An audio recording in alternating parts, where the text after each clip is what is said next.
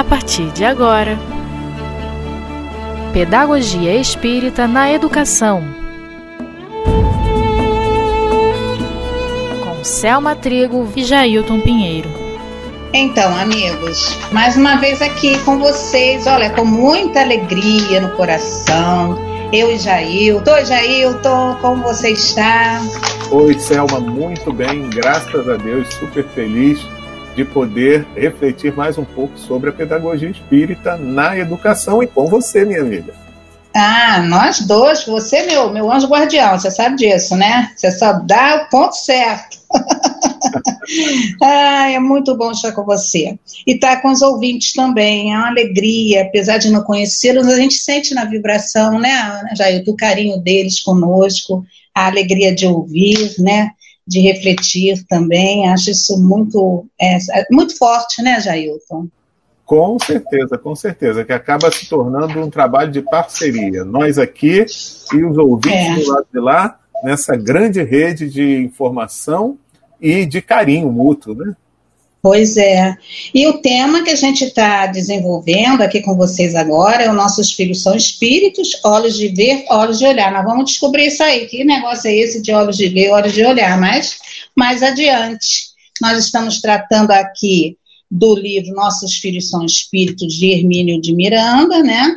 Em que ele, inicialmente, como já falamos, ele, ele tem a sua primeira filha, Ana Maria, e ele se surpreende, faz questionamentos de si mesmo, começa a imaginar o questionamento da filha. Nós já tratamos de uma série de coisas importantes, inclusive da reencarnação, que é um recurso divino da educação do espírito, por que, a utilidade da reencarnação, como que isso tudo funciona, né? E também o objetivo, a finalidade, objetivo estaria no mesmo desse, desse processo, né? E nós vamos agora, não, objetivo a gente vai falar. A gente vai falar hoje, até me atropelei, nós tratamos, foi só dessa parte reflexiva do Hermínio de Miranda, o professor Lidiene falando da responsabilidade dos pais, né, da importância da reencarnação do espírito, da paternidade responsável, nós trabalhamos a questão 344, que é desde a concepção, né, que já começa todo esse processo de ligação do espírito, enfim, agora nós vamos tratar da reencarnação como recurso divino para a educação do espírito. Agora sim, eu atropelei um pouquinho. Então vamos ler um outro trechinho da obra de Hermínio de Miranda, Nossos Filhos são Espíritos, em que ele diz assim: que ela chegara, não havia dúvida. Minha dúvida era outra, ou seja, de onde vinha aquele ser. A lógica me dizia que se chegar aqui é porque partira de algum lugar. Onde estava antes de vir? Onde, porém? Não tinha como questionar a sabedoria, a grandeza e o poder de Deus, que ali estavam patenteados. Mesmo porque Obviamente, não poderíamos, a jovem esposa e eu, ter criado aquela pessoinha a partir do nada. Olha que interessante, Jailton. Como ele já trazia né, uma base é, dessa visão espiritual sem saber, não é mesmo? É muito interessante, ou seja, já tendo essa intuição da anterioridade da existência. Então, se chegava ali, é porque vinha de algum lugar. Que conclusão interessante, né? E é, é bem isso mesmo, né? É, é quando você intuitivamente capta esse tipo de informação, é porque também esse conhecimento já é prévio, como a gente, é, é. no, no, desenvolver dos estudos em torno do pró da própria vida de Hermínio Miranda, a gente fica sabendo das experiências anteriores dele em outras encarnações, onde é. o estudo também mais aprofundado da existência humana, do, do saber dessas questões mais transcendentais, do, de toda essa noção da vida espiritual e das suas múltiplas existências, ele já guardava de forma intuitiva. Então, veja, mesmo ainda não sendo espírita, né, Selma? Ele já pensava isso. sobre isso. Olha que legal. É, e acho até que é, é, muitos de nós pais, além da alegria de ter seu filhinho e tal, é importante essa reflexão, né? Eu, na verdade, também não, não tive, e, e é assim, hoje eu vejo como se fosse um vazio, né, Jailton, assim, eu não parei para refletir, simplesmente tive, e é muito bonitinho, muito engraçadinho, ah, fofinha, e aquela coisa toda, e entra no ritmo da, da questão humana mesmo, e é tão bom quando a gente tem essa visão espiritual de que não é só aquele corpinho que nasceu e que é bonitinho, que é fofinho, que vai para nossa casa, é meu filho, ó, essa coisa toda. É muito mais que isso. E que cai nessa reflexão dele, é uma reflexão inconsciente, porque o seu subconsciente espiritual já tinha essa vivência, né, Jair? Já tinha essa, esse, esse entendimento mesmo é, sem saber. Quer dizer, ele já trazia aquela, aquela. Acho que muitas vezes, quando a gente já está num campo mais. É, mesmo que não seja doutrina espírita, quer dizer assim, quando você tem um, um, um, um quadro mais espiritualizado, vamos dizer assim, é, independente de religião, há sempre uma reflexão de Deus nessa história, né? A questão que não, não pode ser só coisa minha e do meu marido, existe algo mais superior a tudo isso que contempla a nós essa beleza, né, dessa formação desse corpo e desse ser que já começa agora então mais do que nunca num movimento muito mais avançado do que no meu tempo, que hoje eu estou com 64. Eu, eh, os espíritos hoje, eles já vêm assim fazendo movimentos no corpo de de já dar sorrisos reflexos, mas já dão, os olhinhos já ficam abertos é, logo que nascem, olham para a mãe com tipo assim, quem é você, né? Antigamente a criança levava é, semanas para poder abrir o olhinho, né? E eles não, já estão assim, vão passando os meses, vão se desenvolvendo com muito mais habilidade, porque é, novas gerações de espíritos também estão chegando, né? Também nós temos que ver isso aí que Kardec fala lá na Gênesis, no capítulo 28. É importante a gente ler aquele capítulo, ele é maravilhoso, ele é muito significativo. Você quer falar alguma coisa, Jailton? Não, Selma, pode prosseguir. Estou aqui acompanhando o raciocínio. É.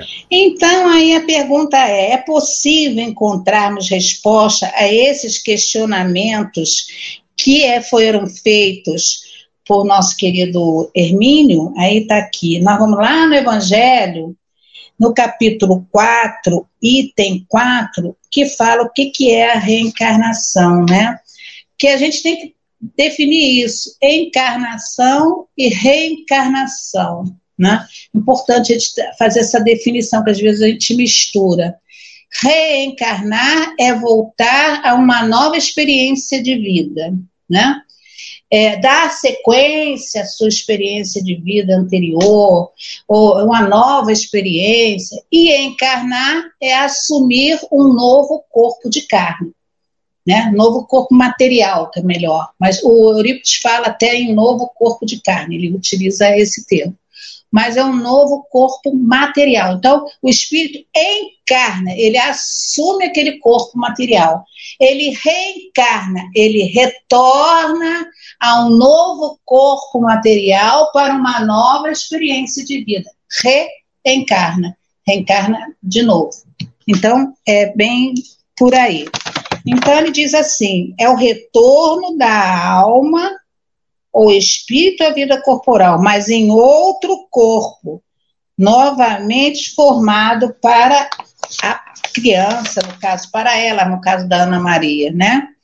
E Leon Denis, ele define, vou repetir aqui, é, no capítulo 4, item 4 do Evangelho, né, em que se questiona a questão é, do conceito de reencarnação é o retorno à alma, ao espírito, à vida corporal, mas em outro corpo novamente formado para ela. Então, vamos explicar agora aqui o que, que Leon nos coloca sobre a questão da, da, do processo reencarnatório é, no livro Depois da Morte. Ele tem um trechinho que eu acho bastante importante a gente é, ler, que diz assim: os efeitos que resultam do passado do ser decidem sua encarnação. O espírito inferior, ignorante dessas leis, negligente com seu futuro, sofre mecanicamente seu destino e volta a tomar seu lugar na Terra sob a impulsão de uma força que não chega mesmo a conhecer. O espírito adiantado inspira-se nos exemplos que o cercam na vida fluídica, recolhe os conselhos de seus guias espirituais, traça para si um programa e toma fortes resoluções com o objetivo de realizá-lo. Sua escolha pode exercer-se em certos limites, de maneira a acelerar a sua marcha. Então, aqui tem muito material para a gente trocar, né? Então, ele começa dizendo: os efeitos que resultam do passado do ser decidem sua encarnação. O espírito inferior, ignorante dessas leis, negligente com o seu futuro, sofre mecanicamente seu destino e volta a tomar seu lugar na Terra sob a impulsão de uma força que não chega mesmo a conhecer. Vamos ficar até aqui. Então, assim, o que ele está querendo dizer aqui? Tem casos em que o espírito ele não tem condição, não tem possibilidade de contribuir, de participar junto ao seu guia espiritual, junto ao laboratório divino da reencarnação, de, de acompanhar que seja todo o objetivo, todo o processo planejado para a sua nova existência terrena. Então, por, por ignorância de conhecimento, por incapacidade no campo vibracional é, da, das suas virtudes, das suas dificuldades morais, né? das suas não virtudes, vamos dizer assim, das suas dificuldades morais, dos seus comprometimentos espirituais de outras vidas, esses espíritos, eles são é, programados para. Claro que os espíritos conhecem a necessidade desse espírito e o que ele é capaz de sustentar para realizar, porque já falamos aqui que a reencarnação não é para derrota, a reencarnação é para vitória. Então, o que acontece? Eles programam aquilo que é importante e necessário para que ele possa, esse espírito, que não tem ainda, entre aspas, competência de colaborar, de conhecer o seu processo reencarnatório, ele é programado e ele é impulsionado, como diz aqui, por uma força que não chega mesmo a conhecer. Então ele vem e vem mesmo. Não tem jeito. É isso, Jair? É verdade. E a gente vê muito isso, né? A gente é, tem momentos que a gente não sabe o porquê, mas dá uma vontade de tomar determinada decisão, de seguir por um determinado caminho, né? Então é como se a gente reforçasse em algum momento da nossa vida, não, eu me comprometi, nessa encarnação eu me comprometi a fazer isso e aquilo, então vou empreender esforços para que eu consiga cumprir mais essa etapa e que eu possa fazer aquilo com o que eu concordei, né? É, muitas vezes eu não tenho condição, né, Selma? Espíritos não somos tão superiores assim, muito pelo contrário, é. É, de saber escolher tão certinho, né? É, tudo que vai ser útil para nosso, nosso progresso espiritual. Mas a gente sabe que nós contamos com o apoio desses guias espirituais maravilhosos, né? Que nos amam profundamente e que é, nos auxiliam a traçar essas linhas gerais do, daquilo que é, será importante nós realizarmos em uma determinada encarnação. Então, até mesmo em gratidão a eles, né? Em gratidão soa até mal, né? Não é ingratidão. É. Por gratidão. Fica melhor. Isso. Por gratidão a eles, até mesmo nós devemos nos empenhar para cumprir a nossa tarefa. E vejam, meus amigos, aí vocês perguntariam, como muitas vezes eu me, vezes eu me perguntei, mas o que, que eu tenho que fazer se eu não me lembro? Ah, fica tranquilo. Ora, medita, faz a sua parte e observa. Observa o que vai aparecer na sua vida. é exatamente o que você precisa de instrumentos e ferramentas para é, continuar a, a, o seu processo de aprendizado e de progresso. Às vezes, aquela pessoa que você diz, nossa, por que, que Deus botou essa pessoa no meu caminho? Ué, porque a gente precisa progredir. Então, ela está ali para ser o seu instrumento de progresso. Mas a gente precisa aprender a conviver, né? A conviver e a amar. Eu acho que esse é o grande detalhe. E é por isso que, em alguns momentos, Selma, esse impulso vem dentro da gente para nos conduzir. Não é esse o caminho. Eu não sei se é bem um impulso ou um empurrão, sabe, Selma? Que de repente a gente. É. É. Inclusive, a palavra-chave aí muito interessante que o Jailton colocou para nós, amigos, é observar, né? E quando a gente está atento à vida, né? não está vivendo as, as brancas nuvens em um plácido repouso, como diz, né? um plácido repouso, mas está vivendo observando, com certeza a gente não tem assim uma, uma, uma cortina aberta, mas a gente tem uma intuição, como ele mesmo explicou, até dando um exemplo de convivência, o quanto, o que é que estava dentro desse contexto para mim, naquela existência.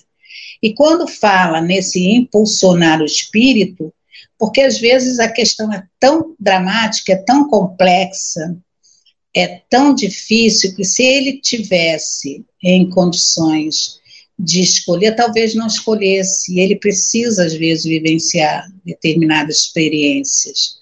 E outras vezes, esses espíritos, apesar da gente já desencarna e tem todo um processo de, de, de, de, de observação dos espíritos, cuidado, porque gente só pode ser tratado quando a gente toma consciência de que esse que quer ser tratado. Isso vale para encarnado ou desencarnado. Enquanto a gente estiver naquela turbulência mental, né, da, da, do próprio inferno, a, inferno íntimo, o nosso chamado umbral íntimo, eles ficam ali atentos, cuidadosos, aguardando o momento que a gente possa é, pedir socorro, né, e acordar pelo menos um pouco para que eles resgatem e comecem a fazer o processo de, de evangelização, despertamento, percepção, que a gente vá se sentindo mais, mais equilibrado. Mas tem casos que não dá para ser, é preciso que retome e que vivencie de maneira bem assim é, não, é, não seria atropelada porque os espíritos não fariam nada para atropelar, mas eu quero dizer assim, de maneira menos, menos é, é, é nem sei a palavra, né? menos é, é, sutil. A coisa é tão, é, tão, é tão séria que ele precisa ir no tranco mesmo, viver aquilo ali de forma bem, bem, bem forte, porque é a medicação amarga que ele necessita. E muitas vezes o espírito ele não, não toma nem consciência do, do, do processo, não dá para esperar, ele precisa ir. Porque uma coisa que eu, eu aprendi com o Altivo há muitos anos, não sei se já eu também escutou isso, que não é assim não, gente. Se eu brigo aqui, sou a inimiga do Ajailton aqui nessa encarnação, na encarnação que vem a gente vem junto de novo, não, não, não funciona bem assim. Às vezes aquele que nós somos devedores, ou que são nossos devedores, é, leva-se muito tempo, às vezes existências e existências para se reencontrar. Então não é uma coisa muito fácil. Então, é, é preciso, eles sabem o momento certo, mas existem casos de espíritos que eles precisam ver, independente de qualquer coisa, eles precisam vir, vivenciar aquela, aquela, aquela, aquele remédio amargo para dar uma sacudidela de despertamento, não é isso, Jailton? É verdade, Selma, é verdade. Então, por isso, a atenção e a observação constantes, né? Porque senão a gente pode perder assim oportunidades imensas, né? Porque, como é. a gente falou, um planejamento tão bem cuidado e de repente a gente abre mão, não que isso, meus amigos, vá fazer com que a gente se perca eternamente no sofrimento. Não. É só porque a gente perde um momento que foi devidamente preparado. Evidentemente Isso. que Deus, esse amor infinito, mesmo que a gente não atenda a esse primeiro chamado, ele vai organizar para a gente uma solução para isso numa nova existência. Mas é um adiamento que não havia necessidade de acontecer, né? Que fica isso. por conta do nosso livre-arbítrio. Mas é, é importante também que a gente saiba que, mesmo que a gente opte por um caminho que não seja o melhor, nós teremos mais à frente oportunidade de retomar o caminho correto, né? É, mesmo que isso demande um pouco mais de tempo. Isso, e não temos que ficar no, no, no, sentimento de minha culpa, minha culpa, minha máxima culpa. Aqui até a gente está tratando em casos daqueles mais casos severos, vamos dizer assim, né? De casos extremamente severos que o espírito está numa, numa condição, às vezes, até mais rudimentar. Então, por isso que ele tem que ir e tem que ser de acordo com o que os os espíritos planejam, porque ele não tem condição para isso. Já nós, nós podemos nos colocar aí, muita, muitos de nós, naquela. Se a gente estiver aí aproveitando no campo fluídico, lá no mundo espiritual, os aconselhamentos dos nossos guias espirituais, né? É, a gente pode participar dessa programação.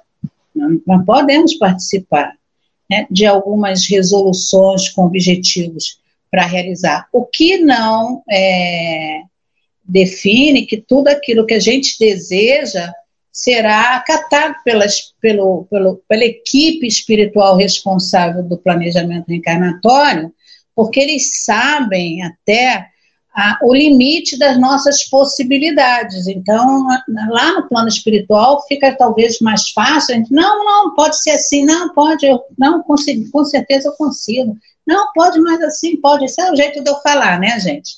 Não, pode incluir mais isso, mais aquilo. Necessariamente não é assim, mas você já vai se familiarizando com o roteiro reencarnatório que você vai precisar vivenciar. Já vai entrando em contato com aqueles espíritos que farão parte do teu contexto né, de vivência na Terra. Pode até assim acontecer. Mas algumas coisas é, são dadas na medida das nossas forças. É sempre assim. Até a gente pode reclamar, a gente fala às vezes assim, ai, Deus esqueceu de mim, né? Ai, eu não aguento, essa cruz é muito pesada, minha vida é muito, muito, é muita coisa, eu não aguento mais. Aguenta sim, porque eles não dariam um peso maior do que as nossas forças espirituais, nossas forças morais, né, Jair?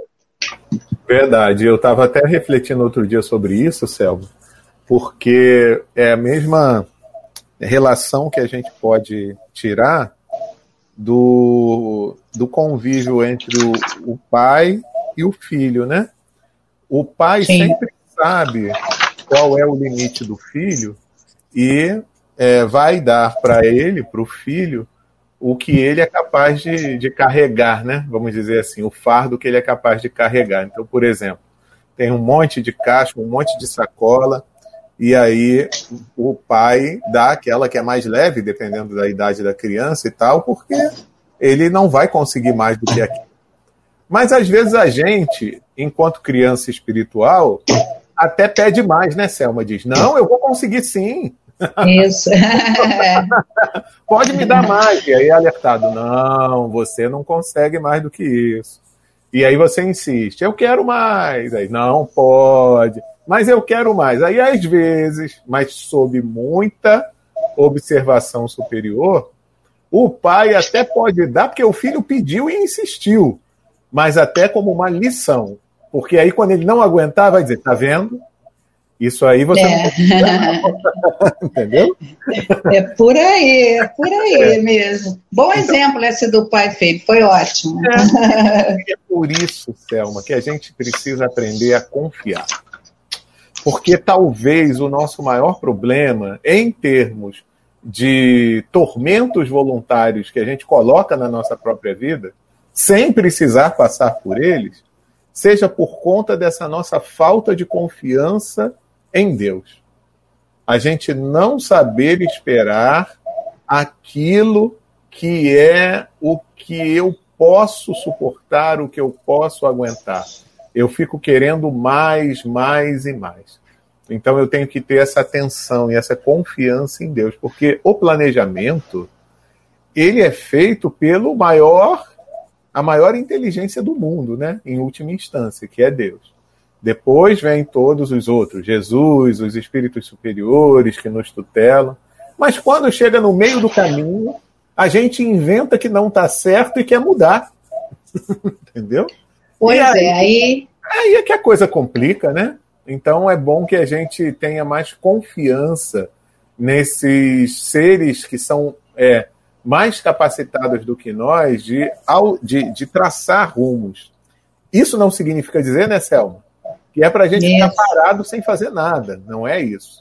Mas é só ficarmos atentos, porque os sinais são muitos a nos dizerem para onde a gente deve seguir. Inclusive, a resignação não é acomodação. A resignação é uma compreensão dos desígnios de Deus. Pela essa fé que o Jairto está dizendo, essa confiança nessa equipe espiritual que vem numa gradação natural de elevação, de comprometimento na orientação de cada filho de Deus. Né? E nós temos também que levar em conta que tem coisas dentro dessa, até dessa fala do Jailton, que o peso fica maior, mas não foi porque estava dentro de uma programação, não. A gente aumenta a, o excesso na mochila da nossa existência, né? que são os tormentos voluntários. Até porque Deus nos colocou como uma das, das, das, das potências divinas, nós, que é o livre-arbítrio, a vontade e o livre-arbítrio. A vontade é a mola mestra de todas as, as demais potências da alma. Então, se eu tenho livre-arbítrio, eu faço, posso querer modificar o processo, ou fazer mais do que preciso, ou atropelar situações por essa ou aquela questão da, do meu, no, no meu aspecto moral, e causar em mim né? Porque todo o livre-arbítrio, ela está naturalmente ligada à lei de causa e efeito, né? Que é uma que está composta dentro da lei divina. Então, se eu faço a minha escolha, modifico o processo porque eu quero, tá feito. Você fique à vontade para fazer. Agora, vai toda toda toda toda causa tem uma toda consequência tem uma causa, né? Lei de causa e efeito. Então, a gente vai, é, vai é, prestar conta com a escolha que fizemos e que, de repente, não estava dentro dessa programação é, do nosso contexto reencarnatório. Não é isso, Jailton? Verdade. Já viu a hora, Selma? E vamos ter que parar, pessoal. Estamos, chegamos no horário final do nosso programa de hoje. Mas estaremos de volta no próximo, né, Jailton? Muito bom. A gente nem sente, né, Jailton? Tão gostoso. É verdade, é verdade. Muito bom refletir sobre esses temas. Mas semana que vem a gente está de volta e vamos dar prosseguimento então, né? Um grande abraço aí para todo mundo. Fiquem todos com Deus e até a próxima semana. Até a próxima.